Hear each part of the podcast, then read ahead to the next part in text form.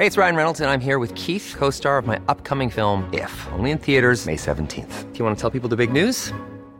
All right, I'll do. Sign up now and you'll get unlimited for $15 a month in six months of Paramount Plus Essential Plan on us. Mintmobile.com slash switch. Upfront payment of $45 equivalent to $15 per month. Unlimited over 40 gigabytes per month. Face lower speeds. Videos at 480p. Active Mint customers by 531.24 get six months of Paramount Plus Essential Plan. Auto renews after six months. Offer ends May 31st, 2024. Separate Paramount Plus registration required. Terms and conditions apply if rated PG.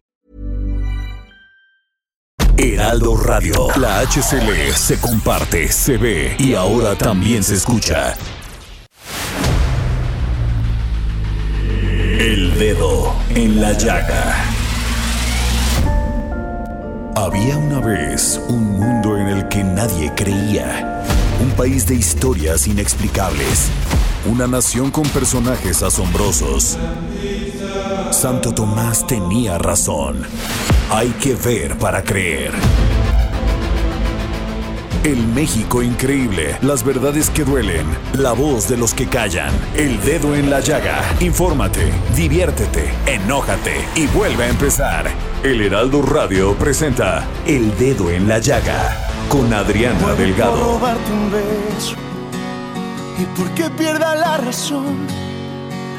Tal vez así me atrevería y pierda miedo el corazón. Muero por amar despacio. La prisa no nos debe apurar. Ya sabes que la vida es un viaje y yo lo quiero disfrutar. Si me muero. Buenas tardes, ¿cómo están? Les saludo con mucho gusto aquí en el dedo en la llaga y estamos escuchando Me muero con Carlos Rivera y así es como iniciamos en este jueves 31 de marzo del 2022. El día de hoy estamos transmitiendo desde el salón terraza del Hotel Camino Real porque aquí se está llevando a cabo desde el día de ayer el Congreso de los Jóvenes Nueva Realidad.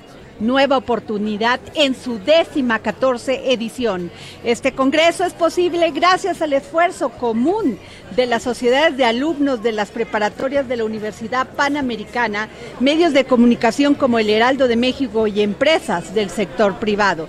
Este evento busca generar un espacio de discusión para los temas que impactan a México, así como influir positivamente en los jóvenes a fin de que contribuyan en la construcción de una sociedad más equitativa para futuras generaciones. Y el día de ayer, que inició este congreso, vean, este tengo aquí eh, las palabras de José Lozano Díez, presidente de la Junta de Gobierno de la UP y PADE, y dice, cuando en la historia se habla del cambio de época, cambiamos la manera en que percibimos la realidad, la manera en que pensamos, la manera en que sentimos sin darnos cuentas. Para ustedes jóvenes, hoy el mundo que viene será un mundo diferente. Y tengo aquí enfrente de mí a María Fernanda Ballesteros y a José María Garcés, ambos presidente de la Sociedad de Alumnos. ¿Cómo están? Hola, mucho gusto, muy bien, muchas gracias. Oiga, este, hola, este, José María, ¿cómo estás? Muy bien, ustedes espero que se encuentren muy bien esta tarde. Oye, pues estoy viendo que tuvieron ayer a los presidentes de los partidos que este, tuvieron a Omar García Harfuch, el secretario de Seguridad de la Ciudad de México, tuvieron a Rodrigo Herrera, tuvieron a Mauricio Tabe, a Carlos Slim, que di- dice hay que anteponer algunos valores al éxito profesional, al económico, lo más importante es la familia y no perder el piso. Eh, Arturo Elías dijo no vayan a estudiar algo que no les gusta, solo porque sus papás quieren que seas me- sean médicos, estudien lo que realmente les apasiona. Pero yo empezaría con María Fernanda Ballesteros, María Marifer. Sí. Este, ¿qué te, qué, qué te dice todas estas palabras de hombres, pues empresarios exitosos, hombres que lideran los partidos, jóvenes, influencers? Dinos, ¿cómo, ¿qué es lo que te dice a ti? Pues la verdad me deja mucho que desear, ¿no? Porque justo toda esta parte de descubrir tu pasión y luchar por tus sueños es algo que muchas veces está influido por lo que dicen los demás o lo que piensan los demás. Y pues justo algo en lo que hacían mucho énfasis, como es el tema del Congreso, era esta parte de buscar oportunidades y a partir de ellas, este, pues ahora sí que luchar por lo que crees y por pues lo que quieres lograr en tu vida, ¿no? Encontrar este sentido de vida creo que es algo súper importante y uno de los mayores aprendizajes que me he llevado, sin miedo pues al que dirán. Eh, José María Garcés, ¿cómo estás? José María, de estas ponencias, ¿cuál fue la que te caló? Honestamente, de todas las conferencias me he llevado aprendizajes, alguna en particular no se me viene ninguna a la mente en este momento. Sin embargo, creo que todas tienen un mensaje para los jóvenes. Tienen un mensaje, una claridad, un objetivo, un punto de vista no diferente ni distinto, sino que se enfoca en diferentes aspectos que los jóvenes tienen que crecer. Hemos tenido conferencias justamente de política, de periodismo, eh, de, de, sustentabilidad del día de hoy y algunas también motivacionales. Entonces, se cubren varias áreas de, la persona, de, los jóvenes para que sean más integrales, ¿no? Se, se cubran varios aspectos. Eh, qué importante porque lo que veo en esto, por lo menos las que eh, tuvimos oportunidad ayer de tener aquí en este decimocuarto eh, congreso, es los partidos políticos les dicen es hora de demostrar de qué estamos hechos y todos ustedes están en la etapa muy importante de formación, de participar. No hay que ser mediocres, dice Jesús Zambrano, hay que buscar siempre ser mejores, prepararnos para ser mejores. Marco Cortés, jóvenes, la política tiene que ser creativa, la política tiene que ser innovadora, tiene que ser disruptiva. También tuvieron pues, las palabras de grandes empresarios que hablan de los valores que no se deben de perder, aun cuando alcances el éxito empresarial. Marifer. Pues sí, la verdad todas esas pláticas nos han dejado mucho, porque por ejemplo me acuerdo perfecto de la de Robe Grill que nos vino a platicar un poco de cómo creció tanto en las redes sociales, ¿no? Y nos platicaba, este, lo explicaba con la imagen de un estadio, ¿no? De que había una silla vacía y que esa era tu oportunidad que va de la mano pues con todo lo que hemos buscado transmitir en este congreso y con el lema, que con lo que tú tienes en estos momentos es suficiente, ¿no? Y con eso puedes salir a perseguir tus sueños y no importa que a lo mejor haya obstáculos en el camino, o sea que al final el esfuerzo te va a llevar al éxito, ¿no? Y pues como decía Rodrigo Herrera, ¿no? No perder de vista los valores que te han forjado en el camino, porque son parte de quién eres. Así es. Eh, José María Garcés, el, el lema es nueva realidad después de una pandemia nos generó otro esquema de vida, de convivir, de relacionarnos. Nueva oportunidad. ¿Qué nos dice? Sí, justo este, este tema del Congreso que hemos, que hemos creado nace de las circunstancias que nunca habíamos eh, tenido en cuenta de la, de la pandemia. La pandemia llegó para quedarse en el sentido de que nos hizo ver cosas que antes no habíamos visto. Nos hizo valorar nuestro tiempo, las personas, nos hizo valorar la vida cotidiana. Y nueva oportunidad hacemos referencia a que ante estas reflexiones sobre las circunstancias que se estaban viviendo y que se siguen viviendo hoy ya de una forma más liviana, pero que se sigue, es que ante estas nuevas realidades las aprovechen para que puedan crear nuevas oportunidades. Oportunidades para que sean mejores jóvenes, que sean mejores amigos, para que sean mejores hijos, que sean lo, cualquier aspecto con las demás personas y que además puedan crecer eh, de forma integral y que puedan crecer en la interioridad de ellos, ¿no? Claro. Eh, Hola, hablando de nuevas realidades, estas vienen desde prácticamente desde la generación anterior, ¿no? Eh, vamos, eh, yo obviamente tengo básicamente el doble de edad de ustedes, ¿no? Cuando yo era niño, pues eh, yo quería ser bombero, ¿no? Quería ser astronauta. Actualmente un chico de una edad mm, menor a la de ustedes, pues quiere ser influencer, ¿no? O quiere este, entrar al, mundo de las criptomonedas. En mi, en mi niñez no había internet, en la de ustedes, pues es lo que rifa, ¿no? Desde esa perspectiva, ¿cómo ven el futuro? Porque vamos, esa es la nueva realidad, ¿no? Eh, el mundo que ustedes como generación van a encabezar es muy distinto al, al, que tuvieron sus padres. Entonces, ¿cómo lidian ustedes con ese vacío en donde eh, pues hubo mucha formación que tuvieron que adquirir ustedes mismos, ¿no? Sí, claro, pues a mí la verdad claramente los jóvenes somos el futuro, ¿no? Pero también me gusta decir mucho que somos el presente, ¿no? ¿Cómo podemos lidiar eso con lo que está, sería algo con lo que estamos lidiando ahorita, ¿no? Y creo que es muy importante tener este unos valores este fundamentados este con esencia, lo que nos han enseñado nuestros padres, tenerlo bien cimentado y ahora sí que actuar con base en lo que creemos, ¿no? Y no dejarnos influenciar, porque muchas veces nos podemos perder en el camino. Por ejemplo, muchas veces no queremos irnos a una carrera porque creemos que tal vez no nos va a ir bien, pero al final es que ahorita no tenemos nada asegurado. Como puedes irte a una carrera y te va a ir súper bien o a otra que a lo mejor tienes menos oportunidad, no significa nada. Creo que al final el esfuerzo es la base del éxito, ¿no? Como ya lo había dicho. Y pues justo esa parte de que los jóvenes somos el presente, que nos los han dicho mucho.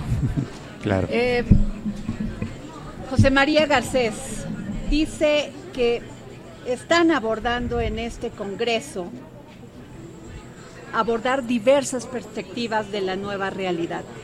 ¿Cuáles son esas perspectivas? Sí, así como mencionaba anteriormente, las perspectivas eh, son todas las partes que se tienen que cubrir para que las personas puedan ser mejores. La perspectiva social, las personas, las relaciones con los demás, la parte personal, eh, inclusive espiritual, es reforzar las energías, reforzar los valores, lo que crees, en lo que quieres, eh, lo que quieres buscar en tu vida, tus objetivos para vivir cada día. La parte familiar igualmente, pues es mejorar todas esas relaciones con la misma familia, con los mismos con los que vives. La parte académica, que eso fue la idea principal por la que pensamos organizar el Congreso con este tema, que ante la nueva realidad eh, los jóvenes no podían ser apáticos y nada más decir, pues ya la escuela ahí está, pero yo estoy en línea y no hago nada. No, más bien que aprovechan esta realidad para que puedan aprovechar para estudiar más, para leer más, para adquirir nuevos conocimientos, para adquirir nuevos hábitos que les va a servir para toda su vida o al menos para que puedan eh, puedan desestresarse ¿no? del encierro, ¿no? puedan adquirir cosas muy buenas que les va a ayudar siempre en cualquier aspecto.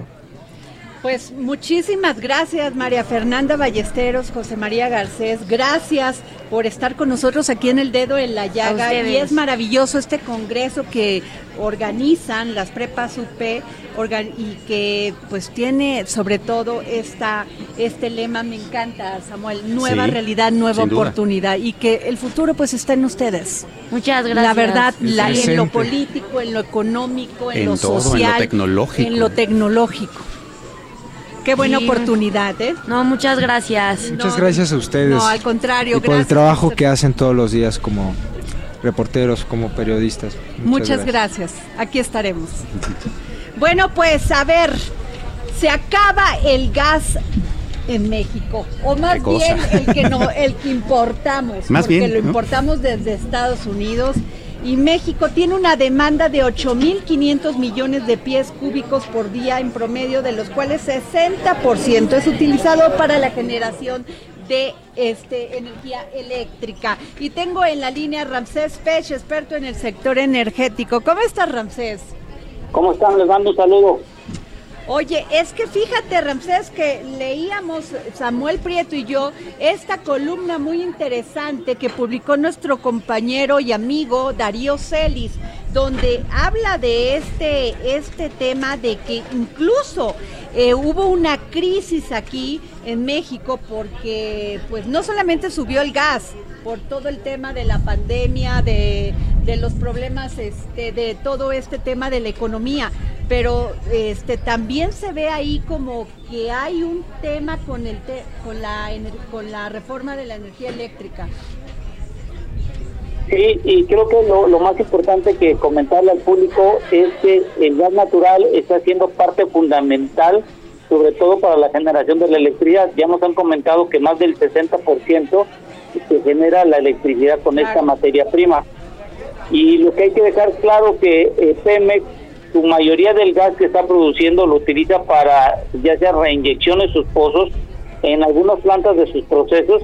Y como bien lo comentas, hubo un inconveniente en febrero que el, el, que el Senagas comentó de una alerta crítica sobre todo en las plantas de Nuevo Pemex y Ciudad Pemex que tuvieron ciertos problemas para poder eh, convertir el gas húmedo que sale de estas zonas en un gas seco.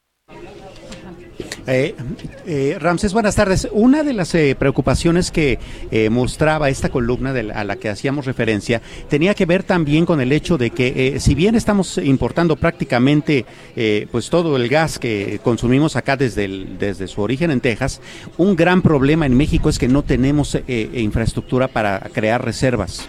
Entonces tenemos que estar dependiendo continuamente del precio y su situación internacional. Esta situación no tendría una solución pronta, ¿no? No, y ya llevamos casi cuatro años que el, que el ha intentado sacar licitaciones para crear en cavernas, es decir, bajo el subsuelo, centros de, reservas estratégicos como en momento lo tiene Estados Unidos. En México nosotros no tenemos reservas más lo que está empaquetado, por así decirlo, lo que está en los ductos y en algunos centros de almacenamiento que tiene Pemex y algunas empresas. Pero fuera de ahí nosotros no tenemos una capacidad en función de la, de la importación que tenemos en reservas. Y esto es lo que me conlleva que en Estados Unidos ahorita lo que está haciendo junto con Europa es que van a dejar de utilizar Europa el gas ruso. Por lo tanto, Estados Unidos va a incrementar su envío de gas natural, que le llamamos licuado, hacia Europa, y esto va a llevar a referencia que México vamos a tener que ver cómo va a ser la estrategia hacia nosotros, porque el gas natural que nos mandan por ducto está fluctuando su precio entre 5 y 5.50 dólares el millar de BTU, siendo que el gas natural licuado es casi entre 2 y 3 veces a veces el costo de lo que estamos viendo. Pues sin duda, eh, fíjate que esto que dices, qué grave, Ramsés, porque podríamos no solamente que se incremente el precio, pero sobre todo que no, que se, este, nos quedemos sin gas. Así es. Sí, y, hay que comentar luego, por ejemplo, Estados Unidos produce alrededor de 115 mil millones de pies cúbicos y en México, quitando el nitrógeno, está entre 3 y entre 3 mil y 3 mil 500 millones de pies cúbicos. Imagínate la dimensión. Y ellos consumen alrededor en forma diaria entre 100 y 100 mil millones de pies cúbicos y nosotros consumimos alrededor de 8 mil. Imagínate la gran diferencia y cómo están utilizando. Y hoy que el presidente Biden acaba de anunciar la nueva estrategia de tomar reservas de crudo que tienen hoy en día, compensándola en 180 días un millón de barriles diarios, y eso está ligado a incrementar la producción, sobre todo de crudo, y en las zonas donde hay crudo es en Shell, y en estas zonas es donde se tiene el gas natural en conjunto con esto. Entonces estamos viendo que vamos a depender mucho, sí, de la estrategia de Estados Unidos que tenga con sus aliados después que termina esta, esta guerra que estamos teniendo hoy en día. Pues muchas gracias, Ramsés Pech. Sin duda alarmante esto que nos comentas. Gracias, que tengan buen día y cuídense. ¿Cómo ves, este, Samuel? Vaya, bastante preocupante, ¿no? Porque eh, independientemente de que el presidente Biden justamente este mediodía anunció que eh, se abrirían las reservas justamente para tratar de paliar el gran problema que representa el precio de los combustibles, pues bueno, de cualquier manera nosotros seguimos dependiendo fuertemente del precio del día a día porque no tenemos dónde almacenar ni gasolinas, ni combustibles de ningún tipo, ni gas. Entonces, eso, eso representa un grave problema para nuestro país. Más aún, si van a exportar su gas a Europa, pues entonces cada vez queda menos para nosotros, ¿no? Sí, preocupante, ¿eh? preocupante porque no tenemos cómo resolverlo en este momento y ellos pueden cerrar ahora sí que la inyección de gas. Sí, por supuesto, porque hay que atender a Europa también. Y nosotros lo que estamos desarrollando es una, este, eh, es una nueva refinería, pero para cuestiones de gasolina y eso, el gas no lo tenemos resuelto. Híjole, qué terrible el tema de la dependencia. ¿eh? Sí, así es. Estamos en manos. Ahora, lo hemos comentado aquí en el dedo en la llaga. Estados Unidos no solamente nos vende gas, sino también tiene negocios de, de generación de energía eléctrica en México. Así es. Entonces, eh, hoy tenemos la visita de John Kerry aquí a México, ya se, ya se debe de estar reuniendo, no sé, o ya debe haber terminado la reunión. Ahorita vamos con nuestro corresponsal para que nos diga cómo les fue a los empresarios y a las autoridades de Estados Unidos que vinieron pues a ver cómo está el tema de la reforma eléctrica. Es correcto. De hecho, desde días anteriores el propio este, embajador Ken Salazar ha estado dando discursos públicos muy fuertes expresando la preocupación de los estadounidenses por la posición que estarían jugando en, esta, en esta reforma eléctrica. Este refuerzo de funcionarios tiene mucho que ver también con el hecho de que el mismo presidente de México y el Congreso han estado poniendo el dedo en la llaga en que posiblemente eh, la votación se dé hacia el 11 de abril, o sea, dentro de muy pocos días, y eso significaría entonces que el debate tendría que intensificarse. Eh, y hay posiciones en las que hay que negociar dentro, hay que hacer mucho cabildeo dentro del Congreso. El PRI, es, que es un partido que tiene un peso muy específico en esta reforma, pues todavía no termina de decidir si va o no va, si en qué condiciones, y, todo eso trae muy tensa la situación política. Sí, sobre todo ellos, Biden así lo ha pedido y lo y lo fue uno de los puntos de sus propuestas de campaña las energías limpias. Y muchos de, la, de los que generan energías limpias en México pues son extranjeros. Sí, evidentemente. y entre ellos está Estados Unidos con sus empresarios y los españoles, ¿no? Que ya hemos hemos este escuchado al presidente Andrés Manuel López Obrador qué piensa de ellos. Pero ellos dicen, Samuel, a ver, cuando se firmó la reforma energética, a nosotros nos pusieron a bailar con estos, o sea, y estuvimos de acuerdo con estos contratos, o sea, eh, la responsabilidad fue de los legisladores de la de, de, el gobierno que estaba en el gobierno de, de Enrique Peña Nieto y de Calderón y así firmamos los contratos. Así se incluso nosotros invertimos. Y ahora nos acusan de que son contratos leoninos. Sí, las condiciones cambiaron. Lo que yo no entiendo, Samuel, es por qué no se pueden sentar y negociar y resolver el problema. Claro, porque además, fíjate cómo dos crisis pueden abrir la puerta a un área de oportunidad. Eh, justamente lo que mencionas es eh, parte clave de todo esto. Es buena parte de los que generan energías limpias en nuestro país son extranjeros. Y las energías limpias tienen un problema que es, eh, lo hemos discutido aquí mucho y, y el mismo gobierno lo ha dicho. A ver, si tú generas energía con el sol, pues solamente hay energía cuando hay sol. Exacto. Y, si generas energía con el viento, solo cuando hay viento. Cuando tú necesitas suplir esa energía para que siga siendo limpia, ¿con qué lo haces? Pues con gas. Pues sí. ¿No? Entonces, a lo mejor esa es la solución, sentarse a negociar. Bueno, a ver, eh, viene un precio preferencial para México en cuestión de gas y nosotros cambiamos la reforma con todo gusto a manera de que ambos quedemos contentos, ¿no? O sea, un punto de negociación siempre hay. Siempre. Habría que aprovechar en todos los sentidos. Y además, este Samuel, pues el carbón. Claro. El carbón, perdón, el carbón.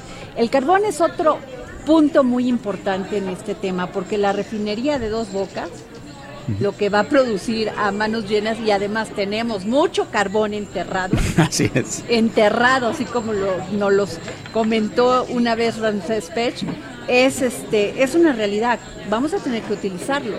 y además no sería tampoco este una idea hay muchas refinerías en China muchas en Estados Unidos y aquí nos quejamos por tres. Así es.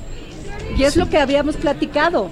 Así es de hecho en términos de porcentaje China y Estados Unidos generan mucha más de su energía en, eh, eh, con, con combustibles fósiles que nosotros. Nosotros en ese sentido vamos hasta bastante avanzados, ¿no? Sí, pero debemos de dar el paso a energías limpias. Samuel, no podemos seguir contaminando el planeta. Ve el tema del cambio climático, es una realidad. No lo quieren reconocer los gobiernos y lo único que tiene que hacer nuestro gobierno es sentarse con las con la contraparte y es ponerse de acuerdo, pero no tenemos por qué vivir estas crisis. Siempre hay manera de negociar. Así es. Y ahora pues ya ni siquiera si se negociara ya no sería ni importante hacer una reforma eléctrica y tanto debate. Claro, o tal vez hacerla pero con todos de acuerdo en, en, un rumbo específico. Pues esto va a ser una rebatinga política. Lo va a ser. van a negociar lo electoral porque eso terminan negociando los partidos para este para apoyar cualquier avance en este país. Así es. Bueno, Samuel, nos vamos a un corte y estamos aquí en el decimocuarto eh, Congreso, la edición del Congreso de los Jóvenes 2020, una nueva realidad, nueva oportunidad que está llevando a cabo la Sociedad de Alumnos de las Preparatorias de la Universidad Panamericana. No saben qué agradable es ver a jóvenes que están en otro mundo, con otra perspectiva de país y con otra perspectiva de vida. Nos vamos a un corte y regresamos. Si yo me muero de amor que muera y que cuando muera que sea de amor por ti.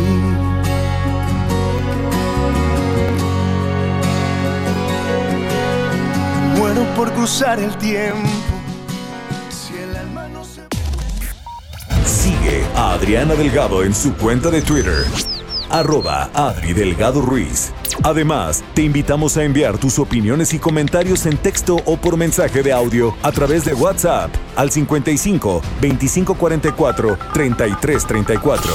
Y si quieres escuchar El Dedo en la Llaga de El Heraldo Radio, en cualquier momento y donde quiera que te encuentres, descarga el podcast disponible en Spotify y iTunes. Heraldo Radio. La HCL se comparte, se ve y ahora también se escucha. Hey, I'm Ryan Reynolds. Recently, I asked Mint Mobile's legal team if big wireless companies are allowed to raise prices due to inflation. They said yes. And then when I asked if raising prices technically violates those onerous two year contracts, they said, What the f are you talking about, you insane Hollywood ass? So to recap, we're cutting the price of Mint Unlimited from $30 a month to just $15 a month. Give it a try at mintmobile.com slash switch. $45 upfront for three months plus taxes and fees. Promo for new customers for limited time. Unlimited more than 40 gigabytes per month. Slows. Full terms at mintmobile.com.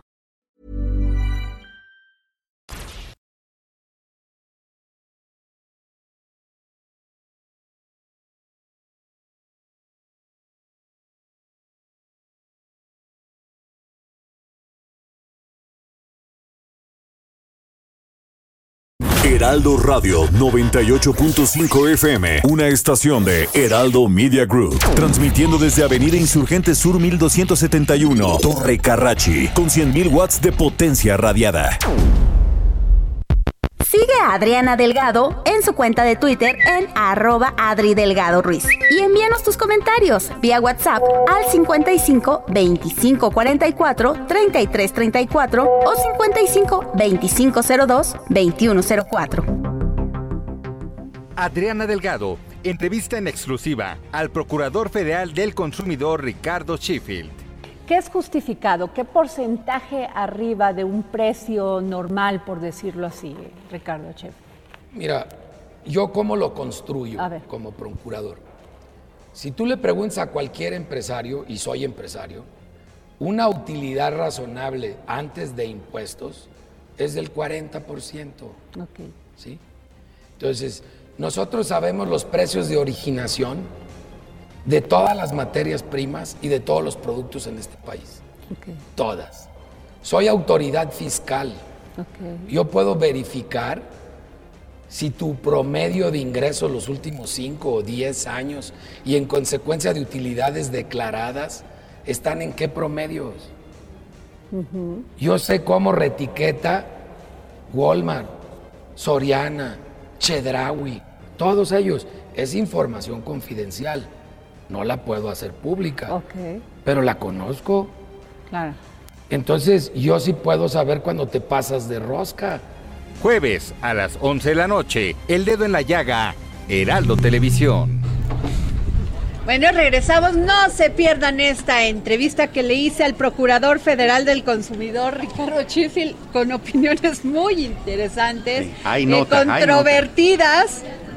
¿No? Pero Sí. bueno, eh, estamos aquí en el Hotel Camino Real, en este con- décima, decimocuarta edición del Congreso de los Jóvenes 2022, Nueva Realidad, Nueva Oportunidad, que organiza la Sociedad de Alumnos de Preparatorias de la Universidad Panamericana. Qué orgullo, ¿verdad? Me Qué encantó cosa, ver a los jóvenes además despiertos, echados para adelante, creando un nuevo futuro. A ver, Samuel, fíjate que Y qué importante, porque vimos empresarios que estaban dando su opinión, qué importante que las empresas, que son grandes transformadoras del tejido social, además de la creación de valor económico que se traduce en empleos y riqueza, que promuevan diversas iniciativas generadoras de valor social que transforman a una comunidad y den el valor ambiental y beneficio de nuestro entorno. Es importante que tengan esos valores y que este, además pues, te hablo nada más que del grupo Salinas. Sí, claro. Porque además de, fíjate, 110 mil personas, Ricardo Salinas les da empleo. Vaya, eso es un grupo enorme, es uno de los más grandes del país. De repente no se nota tanto su dimensión, salvo que va uno a una tienda a comprar algo, a una tienda Electra, o sintoniza uno uno de los eh, importantes canales de TV Azteca. Pero eh, en realidad, detrás de todo eso, de lo, que, de lo que uno alcanza a ver, hay muchísimas manos, gente trabajadora, muchas fábricas, eh, todo un conglomerado fácil, ¿eh? enorme. Se dice, da- se dice fácil, da Así es. 110 mil empleos. O sea que... hay ciudades que no tienen esos no. A ver, por Dios, que 110 mil personas reciban su pago cada 15 días. Así es. Dime si no es un gran esfuerzo que habla de templanza, que habla de esfuerzo, que habla de, de pasión, de emoción por este país. Porque es así como cambia un país. Cuando hay generadores de, de empleos, cuando hay eh, innovadores, cuando hay empresarios que se comprometen. Claro, y más aún eh, considerando que eh, los tiempos de crisis son los que templan todavía más este asunto, ¿no? de repente es. es. muy complicado para un empresario este, pagar una nómina en un contexto en donde no hay ventas, por ejemplo, ¿no? Así es, pues el Grupo Salinas salió adelante y fíjate que el pasado 14 de marzo, Grupo Salinas festejó su 116 aniversario con el liderazgo de Ricardo Salinas Pliego y el compromiso del progreso de México y el bienestar de familias mexicanas. Así es. ¿No? Y, y se va a llevar a cabo un evento, pero estamos esperando ahorita en la línea a una persona con la que vamos a tener una entrevista. Pero, a ver, cuéntanos. Pues fíjate, esos 116 años empezaron allá en Monterrey, ¿no? Con don Benjamín Salinas Westbrook, que Así es el es. abuelo de, de- del presidente actual del Grupo Salinas, que es Ricardo Benjamín Salinas Pliego.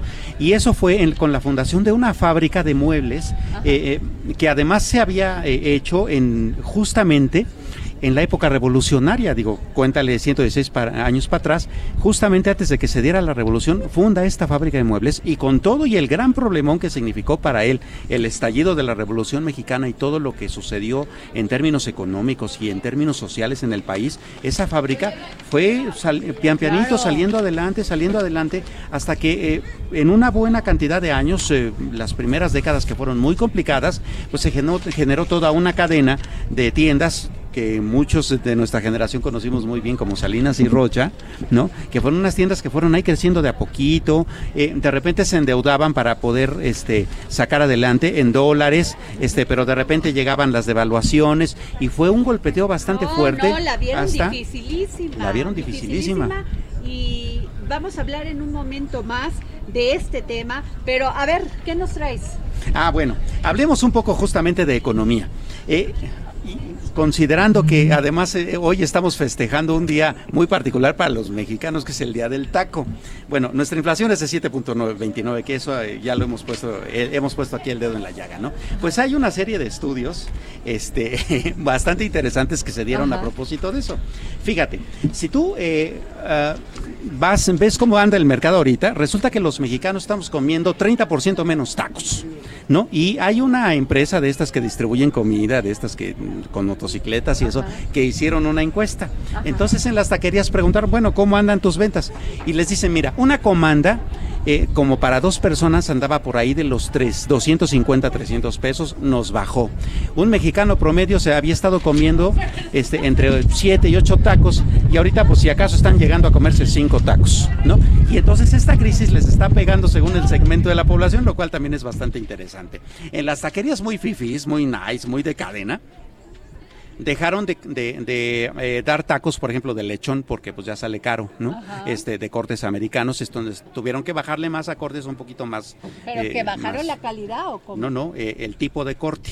¿No? Ah, Entonces, no, eh, Pero eh, si el cliente lo quiere pagar, ¿qué? ah, ¿Ya pues no sí, va a haber? Sí lo tienen, ¿no? Pero Ah, bueno. ya no es lo que tienen en la, en la, propuesta, ¿no? Ah, ok. Ahora, eh, más, más en los segmentos de los que estamos tierra, de que somos un poco más godines, pues igual, o sea, eh, se dejó de consumir, por ejemplo, el taco de bistec, ¿no? Y ahora se consume más el de suadero, se consume más el de carnitas, Ay, pues es porque igual sale de más rico. barato, ¿no? Es, Es igual, igual de de rico. ¿no? Y entonces, en vez de comernos siete, ocho tacos en promedio, según la comanda, ahora nos estamos comiendo cinco tacos. Eh, resulta que de, eh, hay empresas todavía más serias como Cantar, por ejemplo, que tú sabes es toda una empresa Ajá. bastante grande en cuestiones financieras, que dice que los mexicanos en general, cinco de cada diez mexicanos nos comemos por lo menos una vez, eh, uno de nuestros alimentos de la semana son tacos, necesariamente. Ajá. ¿no? Bueno, entonces eso es, eh, es un síntoma de cómo, por un lado, el taco ayuda bastante a temperar las crisis como la inflacionaria que Ajá. tenemos, pero por otro lado también ya le pegó porque la tortilla está cara, la carne está cara y Ah, ciertos bueno. insumos, ¿no?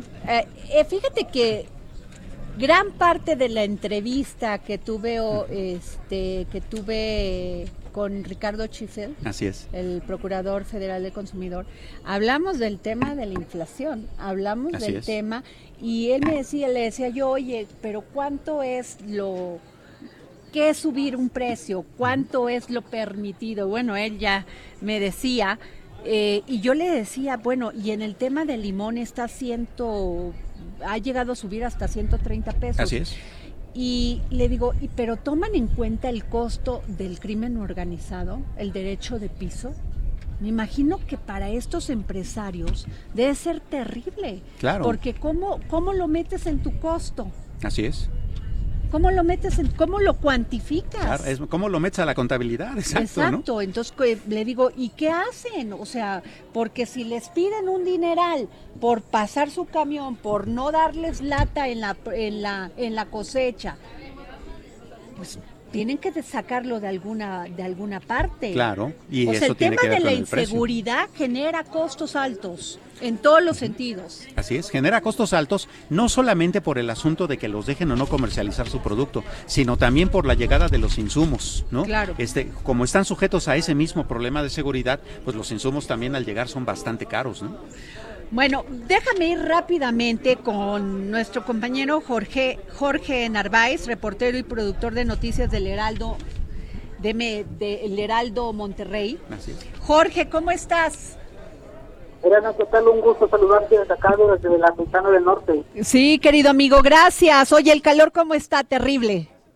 Fíjate que sí, estamos cerca de casi los 40 grados, aparte del calor, pues no tenemos el agua y el factor de- del agua que está este, reduciéndose de poco en, en varias zonas, además también pues la calidad del aire pues está ahí también muy mala. Híjole, qué terrible, Jorge. Ya hemos dado cuenta de eso aquí en el en el programa El Dedo en la Llaga del Heraldo Media Group, del Heraldo Radio. Oye, Jorge, pero te hablo por otro tema. Fíjate que eh, hay conmoción en la sociedad, eh, este, en especial de Monterrey, porque do- digo son este ha- han percibido que la delincuencia ha crecido en, estas zonas urbanas. Y el caso de dos jóvenes que fueron baleados que estaban estacionados en una calle entre en- entre esta división que está entre Monterrey y San Pedro y que uno fue la, uno fue herido en el en el hombro y la chica en la mano. Esto ha conmocionado a la ciudadanía a la sociedad de Nuevo León Totalmente, Adriana, y eso es un tema que día a día se está viviendo acá en Nuevo León, específicamente en la zona metropolitana de Monterrey, por esta ola de inseguridad que se ha estado arrastrando desde hace varios meses y esta es un, claro ejemplo de lo que se está viviendo acá en Nuevo León, esta joven pareja que se estaba desplazando en su auto Adriana por las calles del municipio de Monterrey, en, espe- específicamente en una zona que se llama el Cerro de la Loma Larga. Es un área, Adriana, habitacional que está más cerca de la colonia Independencia, que es uno de los sectores más inseguros de la zona metropolitana de Monterrey. Incluso, bueno, ya la policía por ahí en ese día montó eh, un operativo frente a una plaza comercial allá en, Valle Oriente, porque pues evidentemente es límites de Monterrey contra el municipio de San Pedro, eh, la colonia Valle Oriente, un área muy exclusiva y también es muy concurrida, muy concurrida y que limita con el municipio de Monterrey. Esta pareja baleada eh, fueron identificados como eh, Daniela Cárdenas de tan solo 18 años de edad Adriana y también Eduardo Ancira de 20 años de edad. Ellos dos estaban desplazando en una camioneta Mazda 3, una camioneta de lujo, eh, sobre la, la, eh, la zona conocida como Cerro de la Loma Larga en jurisdicción del municipio de Monterrey. De manera repentina y a su paso, Adriana, ellos se encontraron con personas armadas, las cuales ellos los estuvieron persiguiendo por varias cuadras, incluso estuvieron abriendo fuego contra ellos. Varios metros más adelante los agresores dejaron de perseguirlos, pero este joven conductor siguió manejando para asegurarse que ya los habían perdido.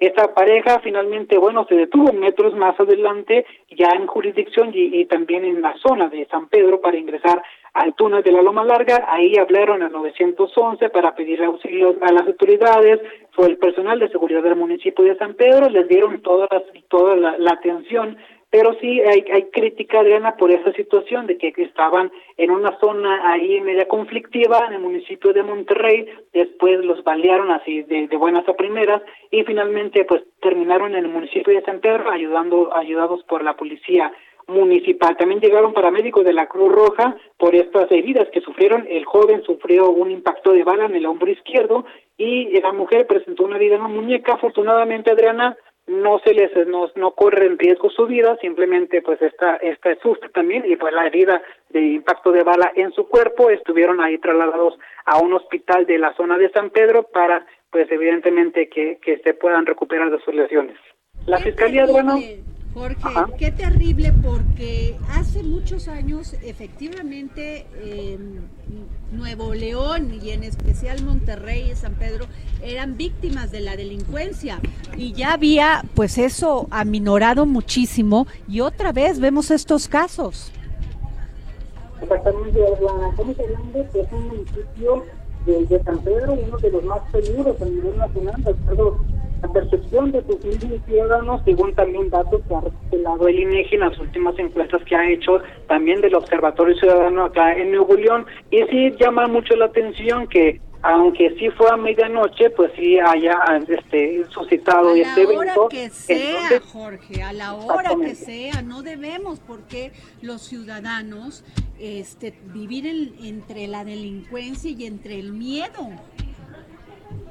Efectivamente, y son los padres de familia quienes están pidiendo también a las autoridades que le pongan mucha atención a este tipo de casos porque fueron jovencitos que, que aparentemente, de acuerdo a la fiscalía, no tienen ninguna relación con el crimen organizado o con la delincuencia organizada. Es por eso que también llama mucho la atención porque ellos prácticamente iban en su camioneta, se iban paseando en las colonias este, que, que les que más les pareció y al final, al final de cuentas pues resultaron baleados.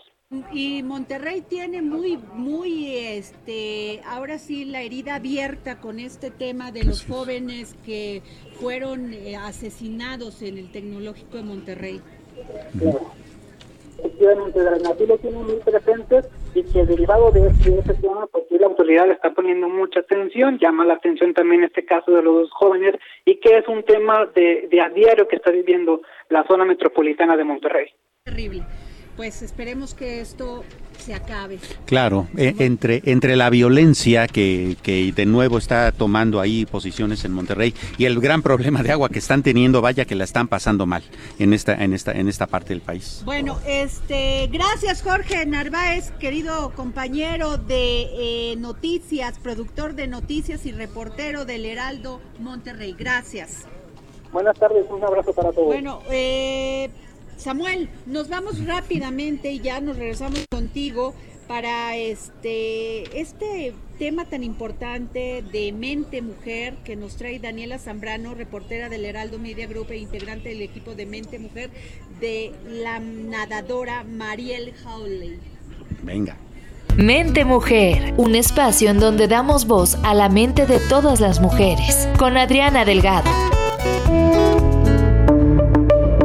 Hola Adriana y hola amigos del dedo en la llaga. Esta semana en Mente Mujer traemos una entrevista con Mariel Howley, quien es abogada de profesión y un amante del mar, lo que la llevó a convertirse en nadadora de aguas abiertas, disciplina en la que ha puesto el nombre de México muy en alto. Mariel ha impuesto marcas en esta disciplina al grado de ser acreedora de un récord Guinness, además de ser la primera mexicana en obtener la triple corona de natación en aguas abiertas. A nivel competencia, el proyecto más importante de Mariel es Ocean 7, en el que cruzó el Canal de la Mancha, el Canal de Catalina, el Estrecho de Gibraltar, el Estrecho de Sugaru, el Canal del Molokai, el Canal del Norte y el Estrecho de Cook. Varios de estos nados tuvieron una causa social, pues se ayudó a niños con labio y paladar hendido, niños con cáncer, así como a mujeres que se encuentran privadas de la libertad. Actualmente, el proyecto más importante de Mariel es Queremos Mexicanos Activos, una iniciativa con la que la nadadora busca crear conciencia en la sociedad sobre la importancia que tiene la actividad física en nuestra salud.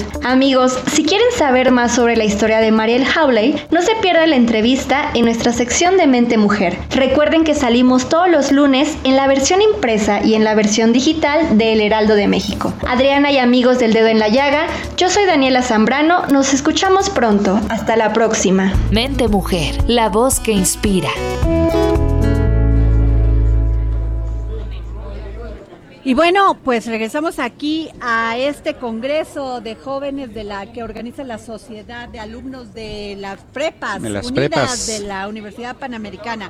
Y fíjense que el, la Fundación Azteca este 5 de abril va a organizar un magno evento porque, pues, imagínate el papel maravilloso que ha hecho la Fundación. ¿Qué cosa? Solamente en orquestas, en el plantel Azteca, y es un papel de la Fundación como articulador de esfuerzos.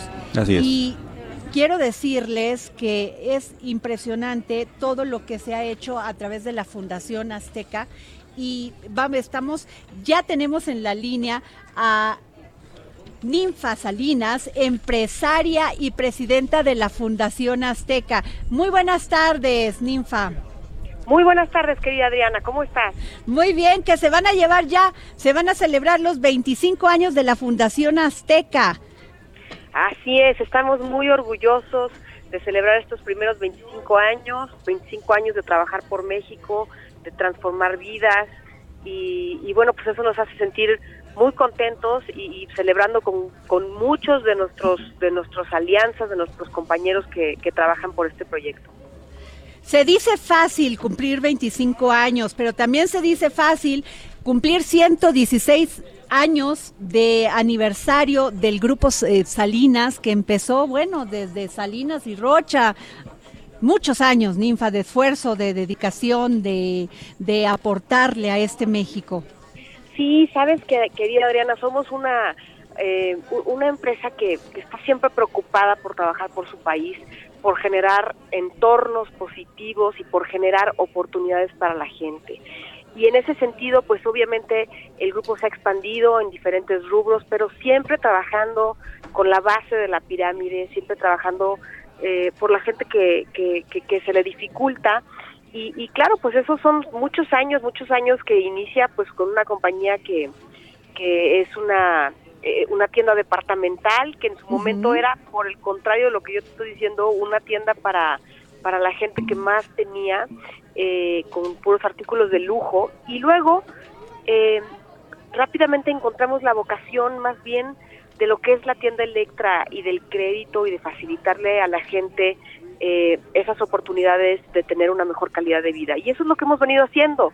Y así también pues surge la fundación porque por supuesto todas las empresas no solamente crean valor económico, sino que también crean valor social, es decir, todos reconocemos la responsabilidad que tenemos de regresarle a la comunidad, de trabajar por ella, y, y- y ese, pues por supuesto que es la misión de Fundación Azteca. Y también qué importante porque en esta creación de valor económico también se traduce en empleos y 110 mil personas que emplea el Grupo Salinas no es nada fácil. No, no es nada fácil, este, realmente eh, organizarlos a todos y, darles un sentido de propósito, que entiendan muy bien dónde en el eslabón ellos generan valor, pues es lo que hace que a la gente eh, la dignifiques, ¿verdad? El trabajo dignifica. Y, y, eso es lo que estamos tratando de hacer, pero dignifica cuando sabes que tienes propósito, cuando sabes que tienes una parte importante que jugar y cuando entiendes qué es lo que traes tú a la mesa. Nosotros pensamos que el talento y el mérito es lo que define eh, eh, las capacidades y el puesto que tienes. Eh, y, la verdad es que en, en, ese sentido hemos trabajado mucho en nuestra organización para que las personas se sientan empoderadas, para que las personas pues puedan prosperar. Ninfa, eh, te hemos visto recorriendo el país, este, reuniéndote con empresarios en estos consejos consultivos del Grupo Salinas. Así es, la verdad es que nosotros pensamos que la fuerza del Grupo Salinas viene de nuestro territorio, estamos en todos lados, en cada rincón del país y en esos rincones eh, las, las situaciones son distintas y obviamente las preocupaciones también. Entonces es muy importante para nosotros estar cerca de la localidad y entender cuáles son eh, eh, los objetivos de la región, qué, cuáles son las preocupaciones, hacia dónde van, cómo podemos mejorar y cómo podemos trabajar juntos como aliados, porque eso es algo que también pues nos ha caracterizado no solamente en los consejos, sino también en la Fundación Azteca. Somos un articulador de esfuerzos distintos y, pensamos que juntos hacemos más. Y eso es justo el Consejo Consultivo, o sea, reunirnos con otros empresarios que generan grandes valores, que generan gran eh, empleos, trabajo y, bienestar, y, y poder hacer cosas juntos para que sus regiones estén mejor. Pues muchas gracias, Ninfa Salinas, empresaria y presidenta de la Fundación Azteca, y muchas felicidades por estos 25 años. Muchas gracias a ti, saludos al auditorio también. Gracias, pues, ¿cómo ves? Este, qué impresionante, ¿verdad? Un trabajo impresionante. Además, la vemos recorriendo el país, una mujer solidaria con los temas de las mujeres también, que, que trabajamos en el Grupo Salinas. Sin duda, una empresaria exitosa y un ser humano maravilloso. Sin duda lo es, además de que ella es muy conocedora de los asuntos que tienen que ver con el medio ambiente y muy preocupada por ello. No, bueno, ha sido legisladora. Así es. Y esto es muy importante, tener esa, esa experiencia para poderla transmitir en, en que generar valor. Pues bueno, se nos acabó este dedo en la llaga y estamos aquí en este decimocuarto Congreso de Jóvenes eh, de la Universidad de las Prepas, de la Universidad Panamericana. Muchísimas gracias, nos vemos mañana. Ya sabes que la vida es un viaje y yo lo quiero disfrutar. Si me muero, si yo El Heraldo Radio presentó El Dedo en la Llaga con Adriana Delgado. Heraldo Radio 98.5 FM, una estación de Heraldo Media Group, transmitiendo desde Avenida Insurgente Sur 1271, Torre Carrachi, con 100.000 watts de potencia radiada.